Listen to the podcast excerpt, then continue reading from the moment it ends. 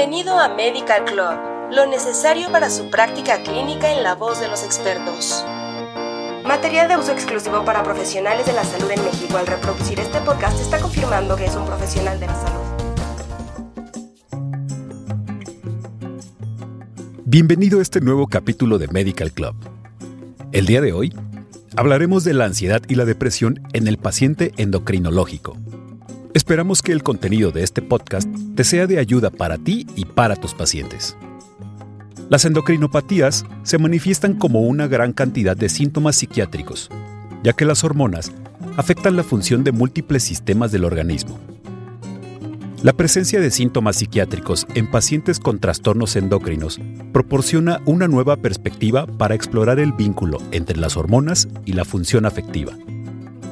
La evidencia sugiere que los cambios hormonales pueden favorecer la aparición de la depresión, ya que las hormonas pueden estar directamente asociadas con la activación, inhibición o modulación de los mecanismos del sistema nervioso central asociados con la depresión.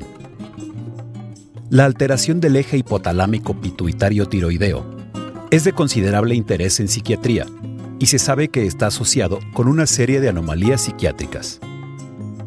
El enfoque principal de la psiconeuroendocrinología es identificar cambios en los niveles basales de hormonas pituitarias y de órganos diana en pacientes con trastornos psiquiátricos. Los síntomas psiquiátricos pueden ser las primeras manifestaciones de una enfermedad endocrina, pero a menudo no se reconocen como tales.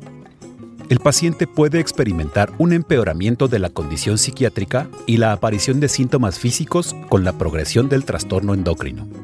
La hormona liberadora de corticotropina, CRH, es responsable de la regulación de la liberación de hormona adrenocorticotrópica que está relacionada con el eje hipotalámico pituitario adrenal y asociada con la neurotransmisión y mediación en las respuestas autonómica, inmunológica, neuroendocrina y cardiovascular. Su liberación es inducida por la producción de hormona liberadora de corticotropina, secretada por las neuronas del núcleo paraventricular hipotalámico en la circulación portal de la glándula pituitaria.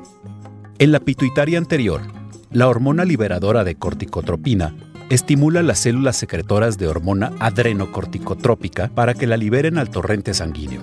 Esta hormona actúa sobre la corteza suprarrenal, promoviendo la liberación de cortisol al torrente sanguíneo.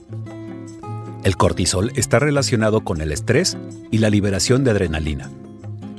Algunos trastornos depresivos y de ansiedad están asociados con un aumento de la producción de cortisol. La hormona liberadora de corticotropina, como pilar del eje hipotalámico pituitario adrenal, está implicada fundamentalmente en la fisiopatología del estrés y, en consecuencia, de la depresión, ya que muchos pacientes refieren su aparición tras sucesos estresantes. Las manifestaciones psiquiátricas de la disfunción endocrina incluyen alteraciones del estado de ánimo, ansiedad, disfunción cognitiva, demencia, delirio y psicosis. La depresión mayor es una complicación potencialmente mortal que puede afectar al 50 o 60% de los pacientes con síndrome de Cushing, mientras que la diabetes tipo 1 y 2 son trastornos endocrinos que están asociados con síntomas psiquiátricos. La depresión clínicamente significativa está presente en uno de cada cuatro pacientes con diabetes tipo 2. Asimismo, se ha descubierto que la enfermedad de Addison se presenta con diferentes síntomas psicológicos. Varios estudios han informado que los síntomas de irritabilidad, comportamientos del estado de ánimo, angustia, depresión y en menor medida psicosis están asociados con esta enfermedad.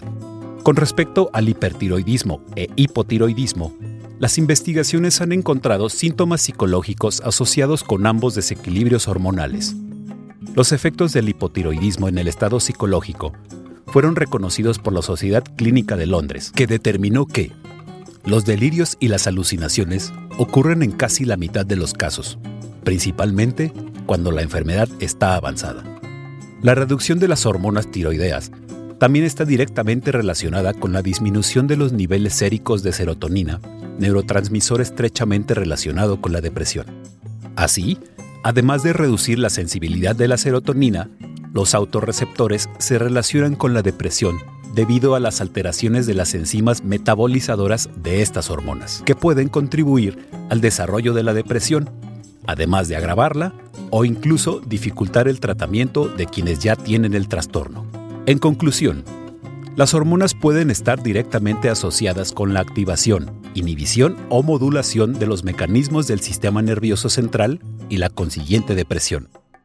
Con esto cerramos el tema de la relación entre trastornos endocrinos, ansiedad y depresión. Muchas gracias por habernos acompañado y esperamos que nos escuches en nuestro siguiente podcast informativo. Hasta pronto y no olvides compartir y suscribirte a nuestro canal.